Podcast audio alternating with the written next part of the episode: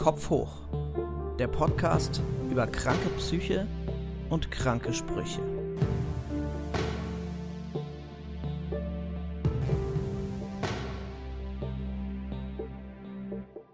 Hallo und herzlich willkommen zur neuen Folge von Kopf hoch, meinem Podcast über psychische Erkrankungen und die blöden Sprüche, die man sich manchmal anhören muss. Mein Name ist Martin Spieß, ich bin Schriftsteller, Musiker und Comedian und bin selbst betroffen von Depressionen und Zwangsgedanken. Der Titel des Podcasts sagt schon ein bisschen, es soll hier auch lustig zugehen, trotz der Schwere der Thematik. Ich lade mir aber nicht nur lustige Leute ein, sondern Menschen, mit denen ich im beruflichen oder privaten Umfeld zu tun habe. Was der Podcast aber vor allem will, ist Sichtbarkeit schaffen und psychische Erkrankungen entstigmatisieren. Denn nach wie vor reden wir nicht offen genug über psychische Erkrankungen und das ist nicht nur falsch, sondern auch gefährlich, finde ich. Kurze Inhaltswarnung. In der heutigen Folge geht es neben Depressionen und Sozialphobie auch um Essstörungen. Wem das also zu nahe geht oder wen das zu sehr belastet, der oder die überspringt die heutige Folge vielleicht am besten. Mein heutiger Gast ist Janina Bützek, Social Media Managerin und ich freue mich sehr, dass sie da ist und mit mir offen über ein Thema spricht, das vielleicht noch mehr als Depression stigmatisiert ist. Hallo Janina, ich freue mich sehr, dass du da bist. Hi Martin, vielen Dank für die Einladung. Ich freue mich hier zu sein. Wie siehst du das? Ist das etwas, das noch stigmatisierter ist, beziehungsweise wo die Wahrnehmung noch in Anführungszeichen falscher ist? Ich würde dem insofern zustimmen, dass es schon sehr stigmatisiert ist, weil es halt über mediale Darstellungen auch noch verstärkt wird. Also wir haben, glaube ich, immer noch stark dieses Schönheitsbild, dass dünne Körper automatisch schön und wertvoll sind und dicke Körper zum Beispiel eben nicht so wertvoll. Von daher ist es, glaube ich, auch was, was vielleicht gesellschaftlich weitreichender ist, als wir manchmal denken. Ich starte den Podcast eigentlich immer ganz gerne mit einer Frage, nämlich der, wann du das letzte Mal einen blöden Spruch nach Art äh, eben des Titels des Podcasts, zum Beispiel Kopf hoch oder Lass dich nicht so hängen oder Reiß dich mal zusammen gehört hast. Wie war es bei dir? Das letzte Mal war das tatsächlich, glaube ich, vor ein paar Monaten. Und das war der Satz, du kannst nicht immer alles auf deine Essstörung oder deine psychischen Leiden schieben. Jeder isst doch mal zu viel. Autsch, das ist ja aber wirklich heftig. Wir haben ja schon gesagt, es geht um Essstörung. Und ich habe auch schon in der Anmoderation gesagt, es geht auch um Depression und Sozialphobie. Magst du vielleicht einfach mal erzählen, wie das losging und was wie losging? Der Anfang ist eigentlich relativ klar festzumachen bei mir und zwar hatte ich so diese Hochphase meiner Essstörung, als ich Ende 2017 ins Auslandssemester in die USA gegangen bin zum Studieren. Diagnostiziert wurde mir dann später eine atypische Bulimie. Das bedeutet, ich hatte quasi alle Symptome von der Bulimie, außer, Achtung, Trigger Warning, jetzt kann es ein bisschen eklig werden, außer das Erbrechen. Ich habe mich dann eben anderweitig bestraft für mein Essverhalten. Ende 2017 Auslandssemester USA und da war ein Satz, der das Ganze tatsächlich dann richtig ins Rollen gebracht hat. Ich wette, du nimmst in den USA 10 Kilo zu, wegen dem vielen Essen, das es dort einfach gibt und wegen den großen Portionen. Und dann dachte mein Hirn sich so, ha, ich wette, ich kann das ins Gegenteil umkehren und dann hatte ich mir fest vorgenommen, abzunehmen und von da an ging es eigentlich nur noch bergab. Aber damit hat es ja nicht angefangen, ne? Also das fiel ja auf im unschönsten Sinne fruchtbaren Boden, diese Bemerkung. Absolut, absolut. Ich hatte die Veranlagung da auch schon vorher zu. Das fußt wie, wie viele Dinge auch in der Kindheit tatsächlich noch, dass mir eben auch äh, von außen immer eingebläut wurde, durch Verhalten, das einem vorgelebt wurde, ähm, dick sein ist was Schlechtes und man muss auf jeden Fall auf seine Linie achten, gerade auch als Frau. Da drehen sich mir schon die Fußnägel hoch, wenn ich das jetzt sagen muss, aber genau, man muss auf seine Linie achten. Dick sein ist was Schlechtes, du musst schlank sein, um akzeptiert zu werden. So, das wurde mir halt auch immer gerade von weiblichen Vorbildern auch äh, so vorgelebt. Und ja, wie du schon gesagt hast, von daher war da schon der fruchtbare Boden auf jeden Fall da. Du hast gerade gesagt, dein Gehirn hätte gesagt, wetten, dass ich abnehmen kann, wenn ich darüber gehe oder wenn ich zurückkomme. Wie ist es denn dann gewesen? Also ich habe mich dort während dem Studium dann sehr darauf konzentriert, eine gewisse Kalorienmenge immer einzuhalten. Also das dann auch äh, akribisch getrackt, diese Kalorien. Also das hast du richtig gezählt, ja? Ja, ja, das waren 1400 Kalorien am Tag. Holy shit, ist das wenig. Das ist die Menge für ein Kleinkind, genau. Habe ich dann äh, hinterher, wo ich mich mehr darüber informiert habe, habe ich das erstmal schwarz auf weiß gelesen. So viel äh, sollte ein Kleinkind im Kindergarten ungefähr essen. Genau, und habe dann halt auch noch exzessiv Sport gemacht, also jeden Tag eine Stunde Cardio, bis ich eben dieses Ziel erreicht habe und habe dann nach diesem halben Jahr Auslandssemester 15 Kilo weniger gewogen und war auch im Untergewicht dann tatsächlich. Aber ohne das selbst so richtig realisiert zu haben. Also ich fand mich immer noch zu dick.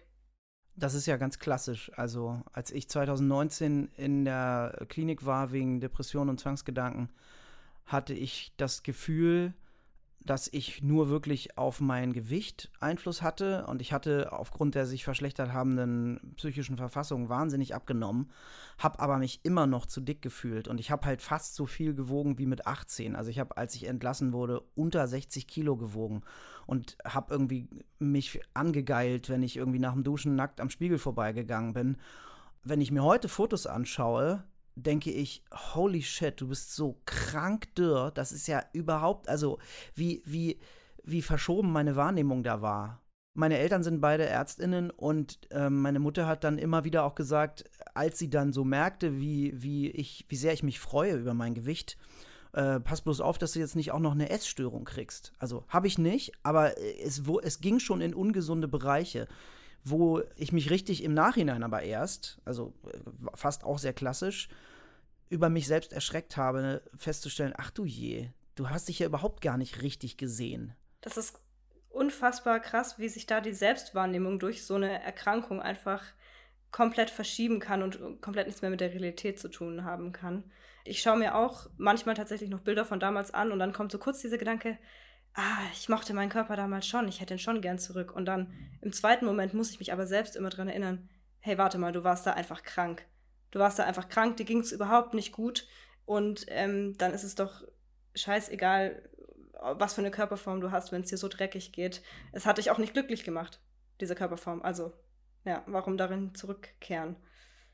Aber es gab ja eine Zeit, ne, das hast du im Vorgespräch so äh, formuliert, dass du wirklich der Überzeugung warst, dass schlank zu sein, glücklich zu sein zur Folge haben würde.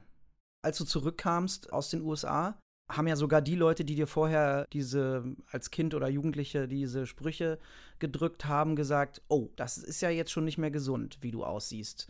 Ja, genau so war es eigentlich auch. Beziehungsweise ich habe dann erstmal die Rückmeldung gekriegt am Anfang, war es noch so, oh, du hast ja so viel abgenommen, erstmal überhaupt das von außen zu hören, weil man es selber halt gar nicht so, man sieht es zwar auf der Waage, aber freut sich ja drüber, ähm, aber nimmt es dann nicht so in der Körperwahrnehmung einfach äh, wahr. Aber dann, als ich dann zurückkam aus den USA, so nach äh, zwei, drei Monaten, als ich eben immer weiter abgenommen habe, da kam dann schon auch die Rückmeldung aus dem Umfeld, oh, wir machen uns Sorgen um dich. Oh, das sieht jetzt aber nicht mehr gesund aus. Willst du da nicht äh, mal was gegen tun? Ja, und deine Reaktion war, ich finde mich schön so, so werde ich glücklich. Ja, ja. Das bringt ja zum Ausdruck, wie ja verschoben deine Selbstwahrnehmung schon war. Und gleichzeitig wie verschoben die Außenwahrnehmung von, von dir, von anderen äh, Leuten auch war, weil du ja, du hast erzählt, dass auch Leute auf dich zugekommen sind, die dann gesagt haben, boah, wie dünn du bist, wie hast du das denn geschafft? Also die halt dir irgendwie Komplimente gemacht haben dafür, dass du mhm. de facto krank aussahst. Ja, und das äh, finde ich auch was ganz, ganz Gefährliches jetzt so im Nachhinein, allgemein Körper zu bewerten in irgendeiner Form, ähm, weil man weiß nicht, was die Person dann, was das bei der Person auslösen kann. Also ja. das war auch damals dann so, dass ich schon mir gedacht hatte oder am liebsten auf solche Komplimente dann geantwortet hätte, ja, vielen Dank, ich fühle mich aber scheiße. so. Ja, und bei mir war es total ähnlich. Ich sah halt total geil aus, fand ich aber alles andere war scheiße. Also psychisch ging es mir total dreckig. Genau das, ja. Und ich hatte das Gefühl, aber das ist das Einzige, was jetzt irgendwie schön ist an mir. Und wenn dann ich irgendwie zwei Kilo zugenommen hatte und dann 62 wog, ich richtig sauer war irgendwie dann und dachte, na toll, na toll, wieso bist denn du da jetzt zu den FreundInnen gefahren? War doch klar, dass du da viel isst oder Bier trinkst. Wenn ich da heute dran denke, kann ich mich nur über mich wundern, wie sehr ich mir da selbst auf den Leim gegangen bin. Das war bei dir ja, vermute ich, noch viel krasser, oder? Ja, ja, vor allem, wie sehr man sich dann selber auch dafür fertig machen kann, wie gemein man zu sich selber sein konnte, wenn man es eben dann mal nicht geschafft hat, dieses Gewicht oder diese Form oder dieses Essverhalten in meinem Fall ähm, einzuhalten. Das war eben auch ein ganz starker Teil meiner Erkrankung, einfach immer wenn ich dachte, ich habe meine Regeln jetzt in irgendeiner winzig kleinen Form auch nur äh, übertreten oder nicht eingehalten, dass ich dann halt sofort immer eine Gegenmaßnahme in irgendeiner Form von Strafe ähm, gesucht habe. Also sei es jetzt exzessiv Sport oder halt dann einen Tag gar nichts essen oder so. Regeln wie jetzt beispielsweise diese Beschränkung auf eine bestimmte Kalorienzahl. Genau, einerseits das, aber auch noch ganz strenge Ernährungsregeln, wie zum Beispiel möglichst keine Kohlenhydrate oder nur zweimal in der Woche was Süßes oder so. Also es waren wirklich sehr, sehr strikte, genau festgelegte, wie so, wie so ein Regelkatalog eigentlich. Es ist auch jetzt total absurd, wenn ich jetzt so drüber nachdenke. Das würde ich heute nie mehr machen, mich so sehr einzuschränken. Ja, ich finde es krass, wie sehr das immer noch verbreitet ist. Ich kenne das halt aus meiner Familie auch. Äh, Mensch, du hast aber zugenommen oder, oder boah, du bist aber dünn geworden. Also das halt so, du hast das im Vorgespräch so toll formuliert, dünn gleich schön und wertvoll und dick gleich nicht schön und nicht wertvoll. Und allein dieses, es fällt einem auf und man kommentiert das. Genau korrigiere mich, wenn ich falsch liege, aber es ist ja nicht so, wie wenn man sich eine neue Jeans gekauft oder, keine Ahnung, sich ein Bart hat wachsen lassen oder so. Wieso fühlt man sich berufen oder hält es für normal, das Gewicht von jemand anderem zu kommentieren?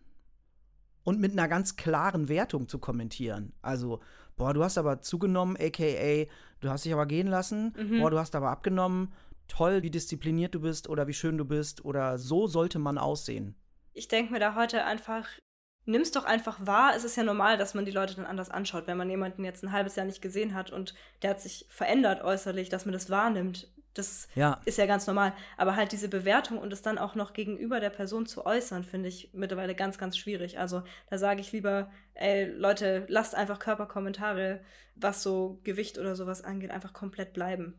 Das finde ich ist ein total toller und gesunder Ansatz, weil ich habe jetzt im Frühjahr dieses Jahres ein paar Konzerte gespielt mit meinem Comedy-Duo, das du ja auch kennst, das Niveau. Ja. Und mir hat es total bevorgestanden, weil ich, also nachdem ich aus der Klinik entlassen war, eben so dünn war, dann aber eben mit dem ganzen Corona-Gesnacke und Gesaufe ziemlich zugenommen habe.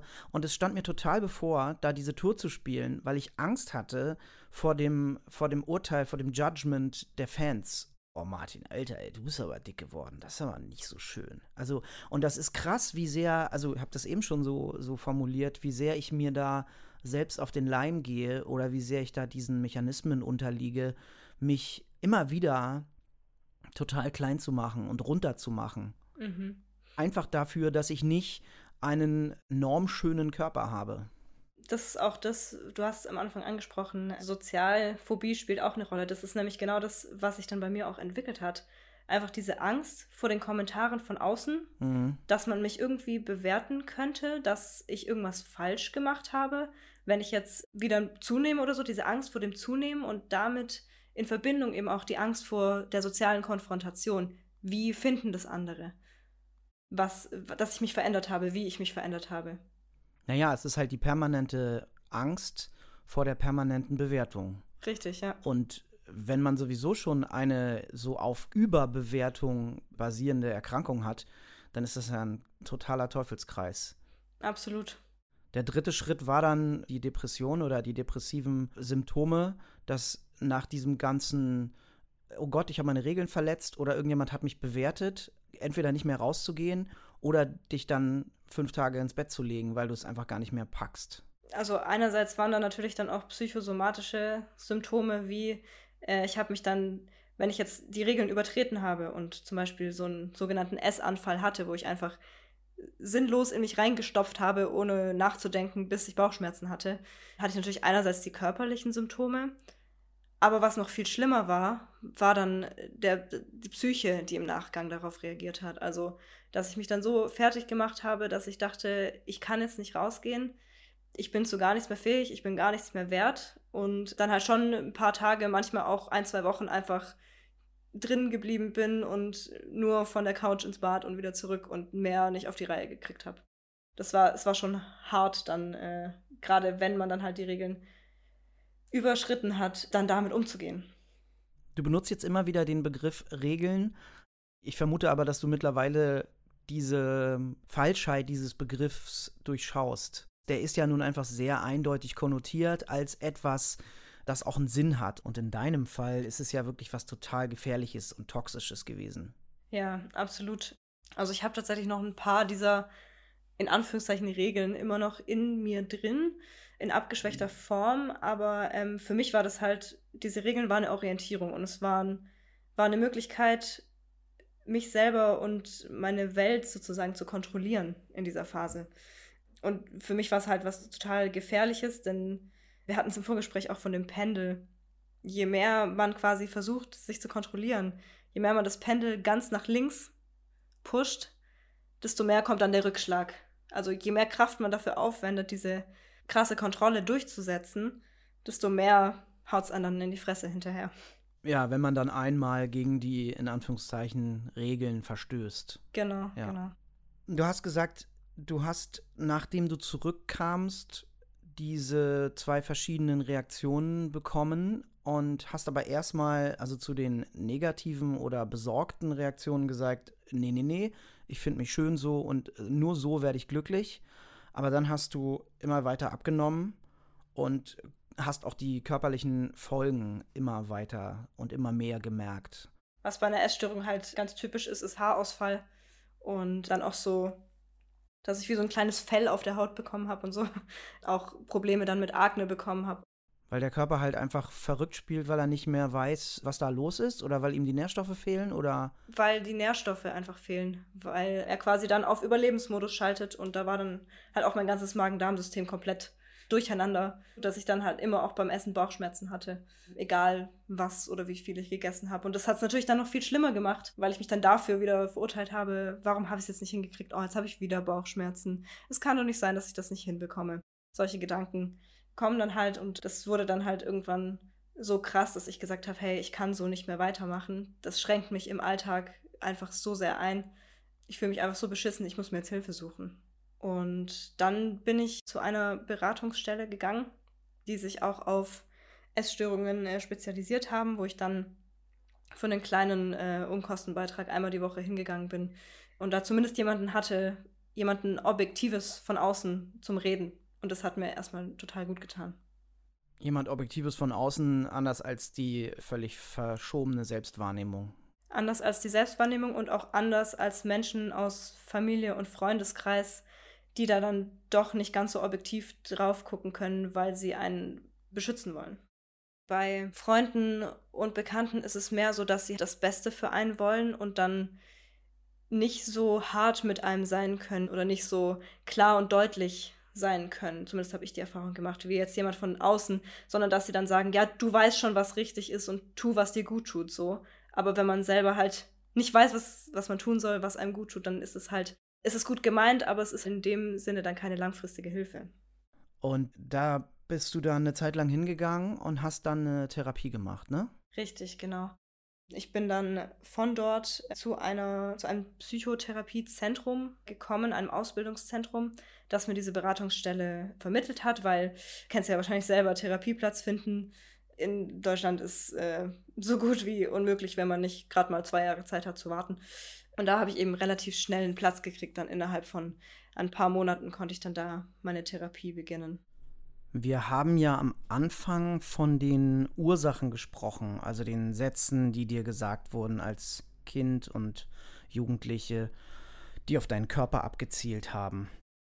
Das ist bzw. war ja aber nur die eine Seite dieser Ursachen. Es gab ja noch was tiefer liegendes, das erst durch die Therapie ans Licht kam. Magst du davon erzählen? Die andere Seite war noch dieser Leistungsdruck, den ich mir teils auch selber auferlegt habe. aber auch vom Umfeld so ein bisschen kam, du musst gut in der Schule sein, du musst Leistung bringen, damit du anerkannt wirst und damit du quasi was erreichen kannst im Leben. Und ich glaube, dieser Kontrollgedanke hat sich dann dadurch so über die Jahre hinweg verfestigt bei mir, dass ich halt immer dachte, immer dachte, ich darf keine Fehler machen. So, so ein Stück weit auch ein per Perfektionismus tatsächlich. Du hast Leistungsdruck erwähnt und hast gesagt, man muss ja Erfolg haben. War da in deinem Kopf so diese Vorstellung von äh, dünne Menschen haben eher Erfolg? Oder wie kam das, wie hängt das zusammen mit der Essstörung? Ich glaube, es war so, ich muss dem gesellschaftlichen Schönheitsbild entsprechen, um akzeptiert zu werden und um quasi gemocht zu werden von den Menschen. Und wer gemocht wird, ist auch äh, erfolgreicher im Leben oder im Sozialleben zumindest. Da spielt auch mit, dass äh, ich Mobbing-Erfahrungen machen musste in der Schule das ist echt richtig scheiße. Und das hat dann eben auch nochmal so gesagt, okay, da wurde eben auch oft mein Körper kommentiert.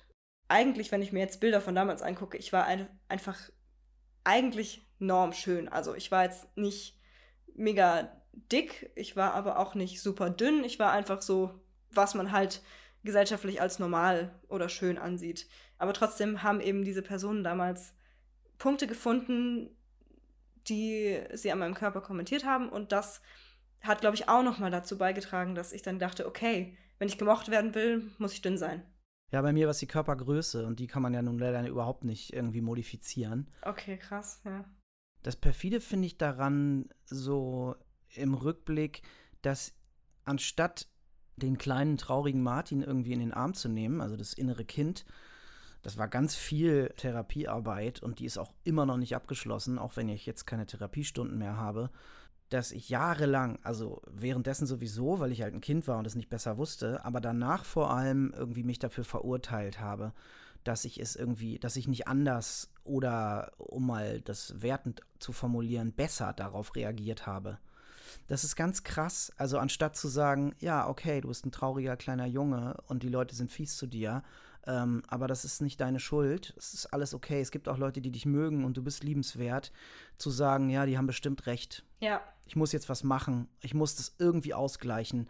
Denn wenn ich irgendwie, weiß ich nicht, besonders witzig oder besonders laut oder besonders irgendwas bin, dann mögen mich die Leute. So. Wie sehr man auch einfach fies zu sich sein konnte. Ja, total. Oder auch teilweise immer noch sein kann. Dass man in der Therapie dann häufig die Frage gestellt kriegt, würdest du auch so mit deiner besten Freundin, deinem besten Freund reden? Dann denkt man sich, ja, natürlich nicht. Und du sagst natürlich sofort, na natürlich ja, nicht, genau. Ja. Oder selbstverständlich nicht. Und dann guckt einen die Therapeutin irgendwie an und sagt gar nichts. und, und man kommt irgendwann selber drauf. Oder die Therapeutin sagt was. Ja, aber wieso, wieso sind sie denn dann zu sich so, so fies und so hart? Und das ist so, ein, das ist so eine Erkenntnis irgendwie, also leider ist die nicht, das äh, finde ich ganz frustrierend, wie Fahrradfahren, dass man irgendwie die Psyche betreffend Erkenntnisse haben kann und es dann cool ist, sondern man, also man denkt so, boah, ja stimmt, wieso bin ich denn so gemein zu mir? Oh, das ist krass, da muss ich mal drauf achten. Und eine halbe Stunde später, raus aus der Therapie oder so, passiert es schon wieder. Ja. Deswegen habe ich nochmal auf den Leistungsdruck abgezielt, weil ich der Meinung bin, dass viele psychische Erkrankungen mit dem kapitalistischen System zu tun haben, in dem wir leben müssen. Also, dass du eben nur was wert bist, wenn du was leistest und du bist nur was wert, wenn du eben dünn und schön bist oder Erfolg hast und wenn du das eben nicht schaffst, dann bist du selber schuld. Das ist eine total fiese Argumentation, weil sie überhaupt nicht überreißt, dass dem ganzen System Strukturen zugrunde liegen. Aber das so auf das Individuum abzuwälzen, finde ich, also ist einmal total gefährlich und es ist halt einfach auch falsch. Und dass da keine gesunden Menschen bei rauskommen, darf eigentlich nicht verwundern. Ja, ich sehe es ähnlich. Ich habe letztens auch in einer Talkshow, ich weiß gar nicht mehr, wo das genau war oder wer das gesagt hat. Also, sorry an dieser Stelle, weil ich keinen Credit geben kann. Da hat die Gästin gesagt, in dieser Welt, in der wir leben, wundert es mich, dass nicht jeder eine Therapie macht. Also in diesem System, das ist eigentlich darauf ausgelegt, dass so gut wie jeder irgendwie in irgendeiner Form Therapie gebrauchen könnte, sozusagen. Und das fand ich einen ganz spannenden Gedanken. Ja, absolut. Wie soll man in einem Krankensystem normal sein? Die sogenannten Kranken sind eigentlich die normalen, in Anführungszeichen. Dieser Leistungsdruck sorgt halt auch dafür, dass man dazu tendiert, sich selber fertig zu machen, wenn man eben diese Leistung nicht bringt. Und ich finde, wir sollten es viel mehr als was Positives ansehen und nicht alles quasi mit einer Messlatte messen, ohne auf das Individuum zu gucken und zu schauen, was für Voraussetzungen oder was für Bedingungen, unter was für Bedingungen lebt man überhaupt, sondern dass halt dann, ja, man sich selber dann auch diesen gesellschaftlichen Druck so, so einverleibt. Ja, und sich verantwortlich macht. Also wenn man sagt, irgendwie man hält jetzt diesem Druck nicht stand oder man kriegt irgendwas nicht hin, dann sagt man nicht, ja, das ist halt das böse System. Also einige sagen das schon, aber viele Menschen sagen, ich bin halt nicht stark genug oder ich habe mich nicht genug angestrengt oder so. Und da kommen wir halt wieder auch auf den Titel des Podcasts zurück, was die Falsch- oder Fehlwahrnehmungen psychischer Erkrankungen betrifft dass man sich selber fertig macht oder andere Leute einen fertig machen mit, jetzt reiß dich mal zusammen oder das ist doch nur Kopfsache oder guck doch mal einen lustigen Film oder geh mal eine Runde im Wald spazieren, Janina. Ja, geh mit deinem gebrochenen Bein doch mal eine Runde im Wald spazieren, vielleicht wird's dann besser. Den Bauchschuss, den bildest du dir nur ein, Janina. Genauso sieht's nämlich aus. Ja. Aber du bist ja eben nicht spazieren gegangen, sondern in eine Therapie und hast da was genau gelernt oder wie war das für dich? Also du hast ja gesagt, das finde ich alleine schon bezeichnend und bewundernswert, dass du selber an dem Punkt warst, zu merken, okay, also jetzt ist hier irgendwie wirklich was Pathologisches im Gange. Ich muss mir jetzt mal Hilfe holen, denn bei Essstörungen höre ich immer wieder von den Fällen, dass Menschen eben auch einfach sterben, weil sie immer mehr abnehmen und der Körper dann halt einfach irgendwann den Dienst versagt.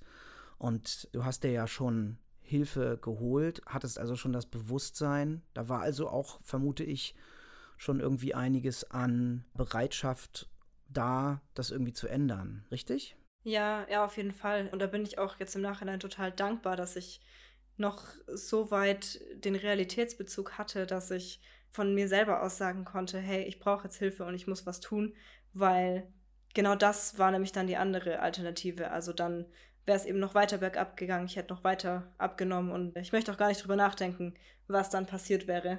Von daher bin ich sehr, sehr dankbar, dass es so gekommen ist.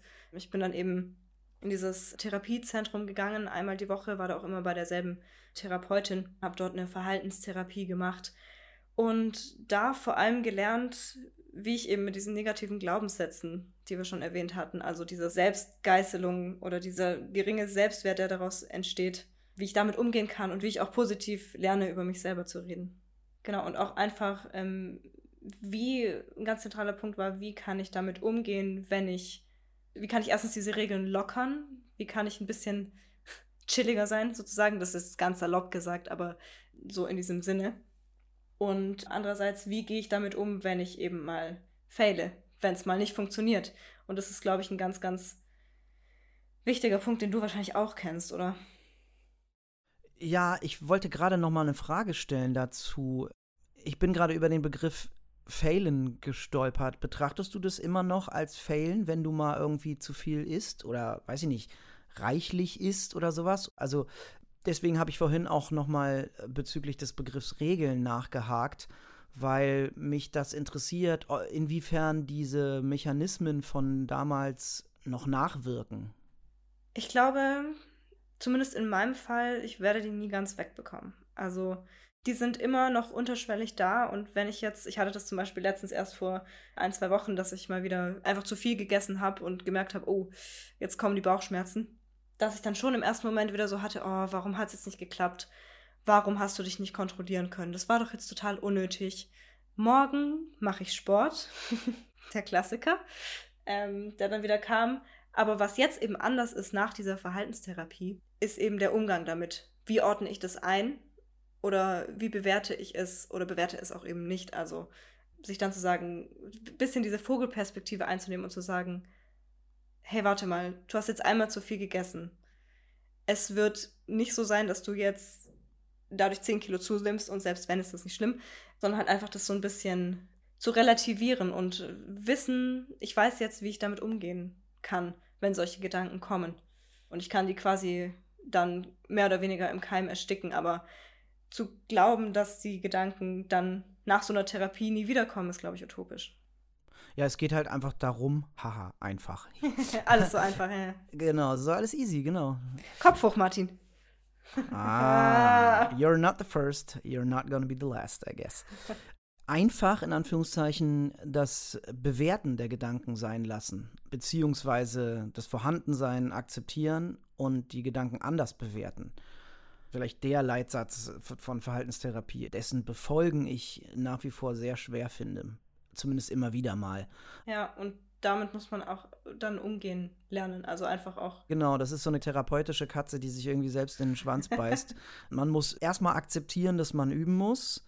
Dann muss man das üben und wenn man das Üben nicht hinbekommt, muss man akzeptieren, dass man es nicht hinbekommen hat. Also es ist immer so ein, so ein totaler Meta-Abfuck irgendwie.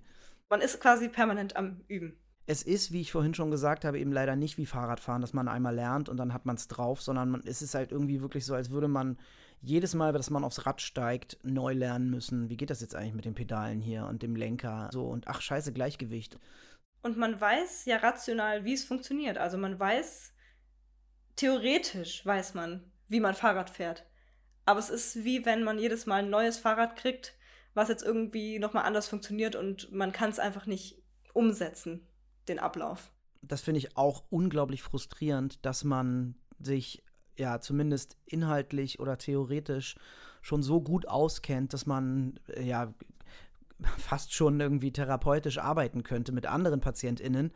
Aber wenn man eben emotional betroffen ist in einer Phase, ne, dann fühlt es sich halt wieder kacke an und man kommt da äh, an die eigenen Grenzen. Ja. Aber ich habe noch mal eine Frage zu der Begrifflichkeit des zu viel gegessen habens. Was heißt das konkret für dich? Das ist tatsächlich auch ein Punkt, den wir in der Therapie erstmal rausfinden mussten, weil ich das selber zu Beginn gar nicht so richtig wusste. Ich hatte kein Hungergefühl mehr, ich hatte kein Sättigungsgefühl mehr. Es hat einfach alles, jedes Mal, wenn ich dachte, ich habe meine Regeln übertreten, dachte ich, ich habe zu viel gegessen. Und dann ist ein Gedanke, sind wir zu einem Gedanken gekommen, der mich jetzt immer noch quasi täglich begleitet, dann hat meine Therapeutin mich gefragt, spüren Sie dadurch irgendwelche körperlichen Schmerzen oder Nachteile? Und wenn ich dann gesagt habe, nein, mir geht's nur psychisch kacke sozusagen, dann hat sie mich auch so angeguckt und ich in dem Moment, ah, okay, da haben wir den Punkt. Das heißt, es ist halt schwer auseinanderzuhalten, ist das jetzt psychosomatisch oder nicht, aber wenn ich. Das wollte ich nämlich auch gerade fragen. Wie ist es eigentlich, wenn du, wenn du Bauchschmerzen kriegst? Ist es dann ein Überbleibsel der Essstörung, also so eine Art schlechtes Gewissen Bauchschmerz? Oder ist es halt wirklich, ich habe einfach mich überfressen? Wenn ich das wüsste, Martin. Ich würde es dir sagen, aber ich weiß es bis heute immer noch nicht. Also. Ja, okay, alles klar. Es, ich kann es immer noch nicht hundertprozentig auseinanderhalten, ob das jetzt eine Nachwirkung der Essstörung ist oder nicht. Ich bin jetzt halt generell eine Person, die öfter mal Bauchschmerzen hat, vielleicht mehr als andere Menschen. Du hast gerade von deiner Therapeutin erzählt und was ihr gemeinsam erarbeitet habt.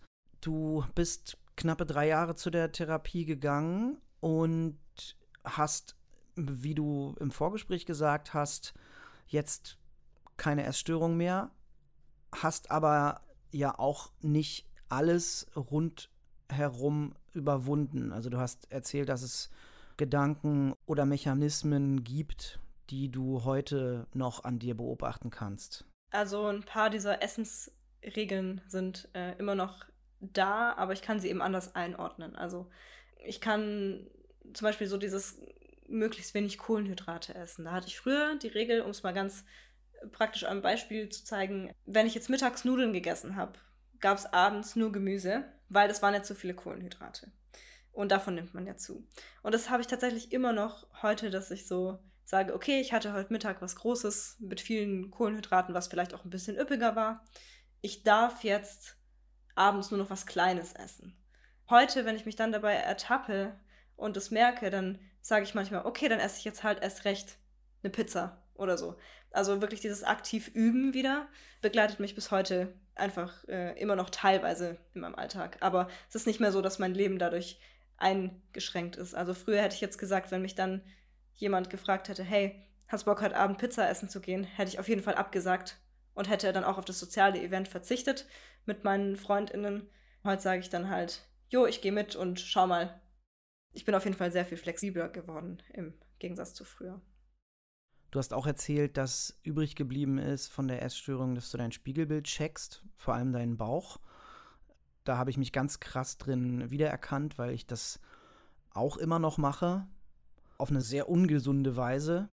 Du hast aber gesagt, dass du damit mittlerweile, also erstmal ertappst du dich dabei, so wie du es gerade auch in Bezug auf diesen Gedanken, jetzt habe ich schon eine große Mahlzeit gehabt, gesagt hast. Du kannst es dann anders oder besser bewerten und damit entsprechend anders und besser umgehen. Bezüglich dieser Selbstliebe-Thematik ist aber auch noch was zurückgeblieben.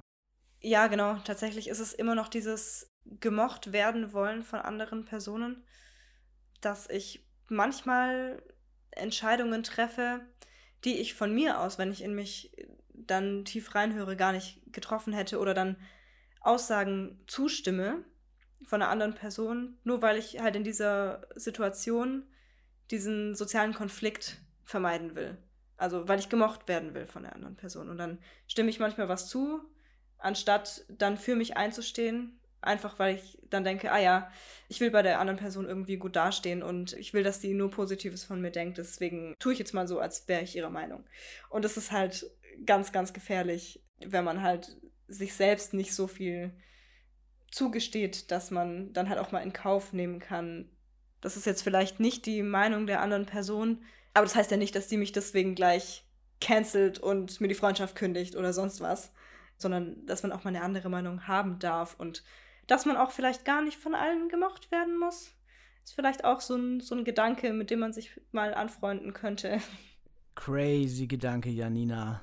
Ja, okay, okay, ja, das geht jetzt schon ein bisschen sehr weit, ja. Ich wollte jetzt sagen, das kann ich so nicht stehen lassen. Äh, das Ziel muss immer sein, dass alle einen mögen. Und ja, auf jeden Fall. ja, ich will die ganze Zeit auch irgendwie sagen, ja, Same. kenne ich auch. Same, genau. Es ist ganz krass, wie sehr man diesen äh, Mechanismen immer noch unterworfen ist, zu glauben, dass man was tun muss, damit Leute einen mögen. Und es ist natürlich nicht verwunderlich, dass das so viel Kraft und Arbeit und Umüben erfordert, weil das halt einfach jahrzehntelange Prägung ist und auch gesellschaftliche, nicht nur kleines Umfeld in der Schule oder in der Familie, sondern eben halt wirklich die gesamte Gesellschaft, die immer sagt, du bist halt nur was wert, wenn du was leistest oder was darstellst. Und natürlich bleibt sowas dann selbst nach einer Therapie auch immer noch mal äh, zurück oder taucht immer mal wieder noch auf.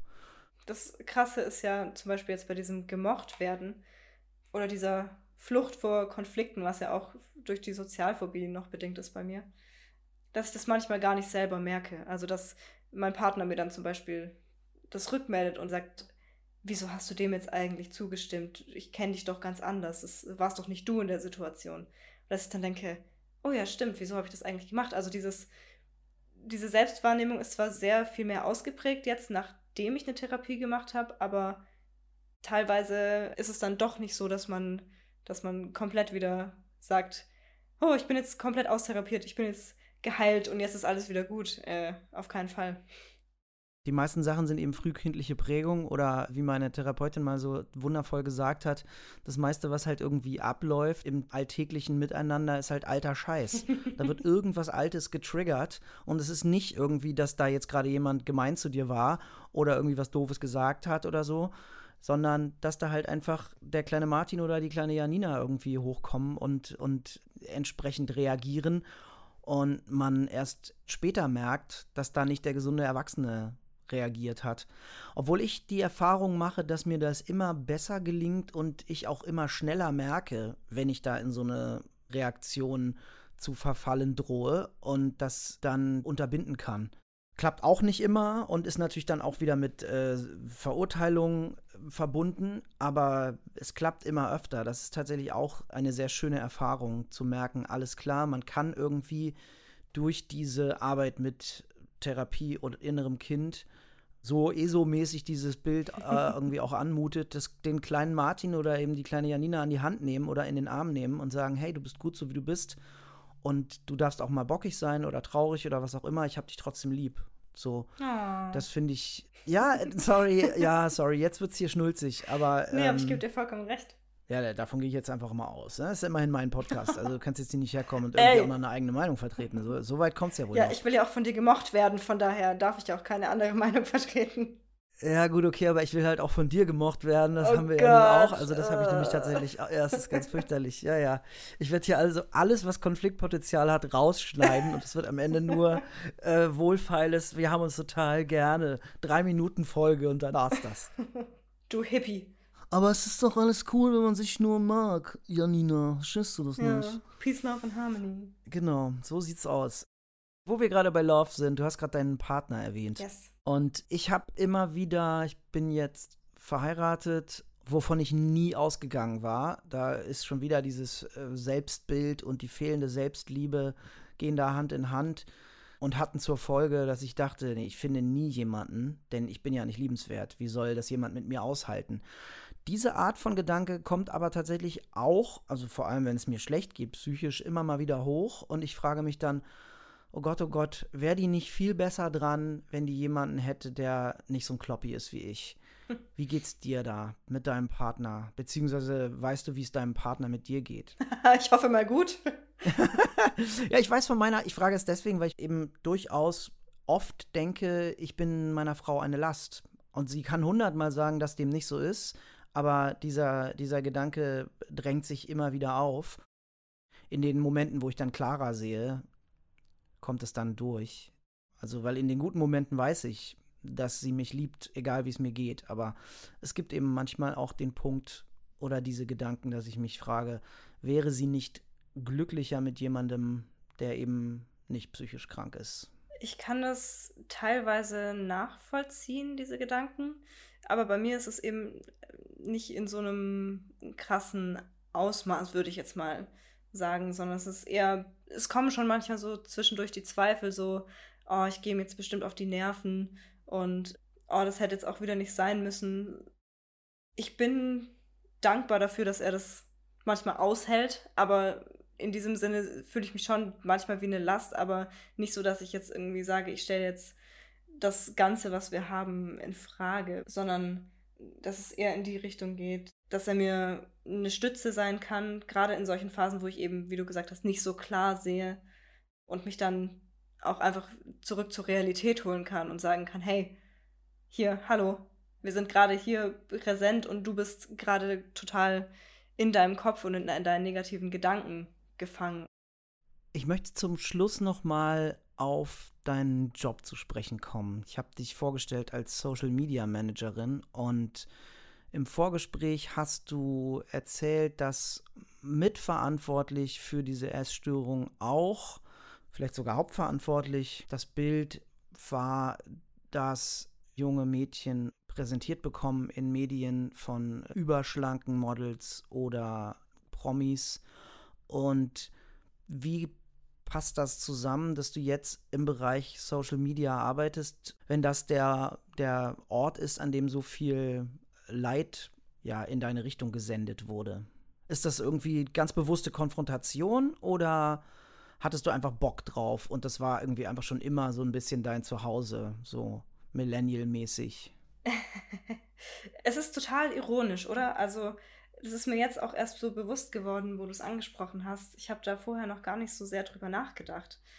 Dass es ja eigentlich total weird ist, dass ich jetzt auch in diesem Bereich arbeite, der mir eben in der Hochphase der Essstörung so zugesetzt hat. Aber einerseits ist es dadurch begründet, dass ich da halt sowieso schon viel rumhänge privat und dadurch einfach weiß, wie diese Plattformen funktionieren. Und ich eben auch weiß, aus der persönlichen Perspektive, weiß, was solche Inhalte oder bestimmte Inhalte bei den Menschen auslösen können. Und ich glaube, das kann man sich dann auch sehr gut zunutze machen, wenn man dann selber damit arbeitet, um das, das Ganze so ein bisschen aufzubrechen, da ich halt einfach ganz gut, würde ich sagen, hinter die Mechanismen schauen kann von so einer Plattform. Und dann Gegenentwürfe zu präsentieren oder anzubieten, oder? Ja, tatsächlich gar nicht so sehr, sondern da bin ich dann doch eher Userin und folge halt bewusst solchen Profilen, die mit solchen Stigmata aufräumen.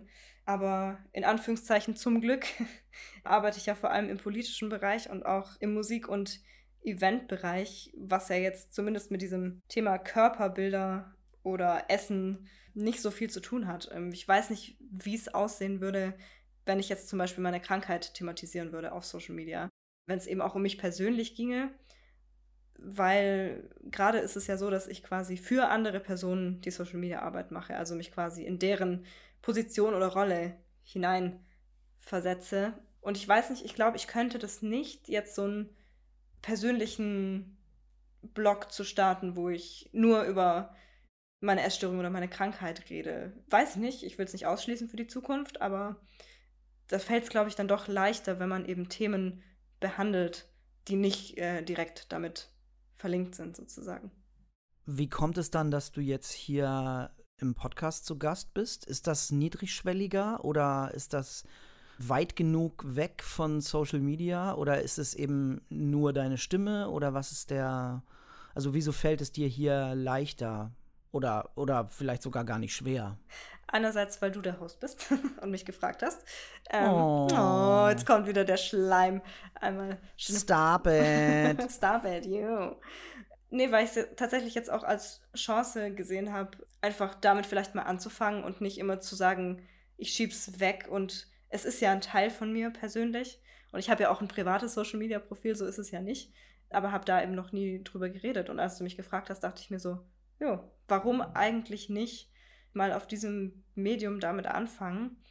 Und ich glaube, das hat tatsächlich auch was damit zu tun, dass es eben quasi erstmal in Anführungszeichen nur die Stimme ist und eben dieser visuelle Bezug nicht dazu da ist. Also man kennt ja zum Beispiel auf Instagram diese Vorher-Nachher-Bilder. Und ich glaube, sowas wäre dann schon mal für mich eine größere Hürde, sowas dann zu posten oder so. Von daher ist es, glaube ich, mal ein ganz guter Anfang. Ach, diese Vorher-Nachher-Bilder meinst du? Ich habe nämlich gerade an die äh, toxischen Videos gedacht von irgendwelchen übergewichtigen Leuten, die halt so Zeitraffer, äh, ich trainiere mich jetzt richtig Sixpack-mäßig oh schlank. Ja. ja, du sagst, oh Gott, aber pass auf, ich gehe denen auch heute noch immer mal wieder auf den Leim und denke, naja, stimmt, Martin, du könntest das auch. Du müsstest halt jetzt einfach nur richtig trainieren. Dann wärst du halt auch bald so ein sexy Beachbody Motherfucker. So. Und dabei denke ich immer bei Beachbody an so eine fantastische Postkarte, die eine Freundin von mir, die hier in Hannover einen Laden hat, verkauft hat, wo drauf stand: How to get a Beachbody, have a body, go to the beach. Go to the beach, genau, ja. Ja. So, ich finde es so gut. Und ich finde es aber auch wiederum immer so krass gruselig, wie sehr, ähm, also ich kann es genauso gut in Anführungszeichen finden, mir so ein Video anzuschauen und zu denken, boah ja, sollte ich eigentlich auch machen.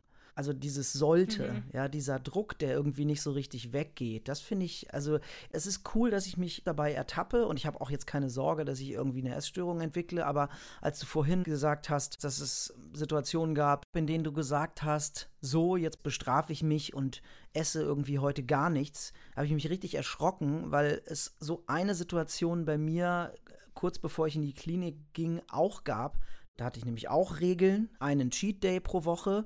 Oh ja, den hatte ich auch. Und in diesem Fall hatte ich in der Woche schon einen gehabt und jetzt noch einen gemacht und dann habe ich mich halt bestraft und hatte richtige, richtige Bauchschmerzen. Es ging mir total beschissen. Ich habe halt den ganzen Tag nichts gegessen, weil ich halt irgendwie über mein, in Anführungszeichen, Pensum drüber gegessen habe. Und habe mich jetzt eben, als du das vorhin erzähltest, daran erinnert und total erschrocken, wie, ja, wie nah ich an, an so einer Essstörung vorbeigeschrammt bin. Als Reaktion darauf, dass es mir psychisch mit Depressionen und Zwangsgedanken nicht gut ging und dann zu denken, naja, dann sehe ich wenigstens geil aus. Und das halt wirklich ganz schön, ganz schön gefährlich war. Ja, das habe ich jetzt tatsächlich. So in der Rückschau natürlich erst. Ja, in unserem Gespräch ist mir das auch aufgefallen, dass ich mir dachte, da bist du aber ganz knapp, knapp dran vorbeigeschlittert. Aus dem Glauben heraus, der Körper sei das einzige oder eben das Gewicht sei das einzige, was man unter Kontrolle hätte. Und dann äh, packt man sich in den Rucksack, in dem schon zwei psychische Erkrankungen drin sind, noch eine rein, mhm. ohne es zu checken. Und man denkt halt, man tut was für sich, man ist voll gesund und man isst viel Obst und man geht fünfmal die Woche laufen und so. Und äh, irgendwann checkt man dann so, Moment mal, da stimmt doch was nicht. Und guckt man sich alte Fotos an und denkt so, holy shit, ja, Alter. Ja. Ich habe damals auch gesagt, ich habe diesen healthy Lifestyle, Hashtag healthy, aber es war alles andere als healthy. Also es war quasi das Gegenteil von healthy. Ernsthaft, healthy Lifestyle, Hashtag healthy, oh Gott, Aha. krass. Ja, okay, aber das hast du ja auch im Vorgespräch schon gesagt, so dieses Nein, äh, ich finde mich schön so und so werde ich glücklich. Ja, gut, klar. Und natürlich muss dann in diesem Konstrukt auch äh, schön, glücklich und gesund mit drin sein. Genau, das Gesamtpaket, das perfekte Gesamtpaket. Ich habe es mittendrin schon mal irgendwann gesagt, dass du die Essstörung hinter dir gelassen hast. Und ich glaube, die ZuhörerInnen konnten das ganz gut auch an deiner Stimme hören, dass es dir heute sehr viel besser geht. Yes. Was mich natürlich sehr freut. Und umso mehr, dass du, jetzt wird es nochmal ein bisschen deep, noch da bist und hier auch im Podcast zu Gast warst. Ja, sehr, sehr gerne. Ich hoffe, ich konnte damit vielleicht dem oder der einen oder anderen ein bisschen weiterhelfen. Und ich hoffe, niemand von euch muss sowas durchmachen und wenn doch, scheut euch nicht Hilfe zu suchen. Genau so würde ich es auch formulieren. Bewusstsein schaffen, Sichtbarkeit schaffen und wenn man es denn durchmacht oder jemanden kennt, der da sowas durchmacht, es ist keine Schande, sich Hilfe zu holen. Im Gegenteil, es ist eine Stärke. Das ist doch ein schönes Schlusswort. Vielen Dank für die Blumen und nochmal toll, dass du da warst hier im Podcast, Janina. Und toll, dass du noch da bist, da draußen. Oh, danke schön. Sehr gerne und bis bald. Bis bald. Ciao.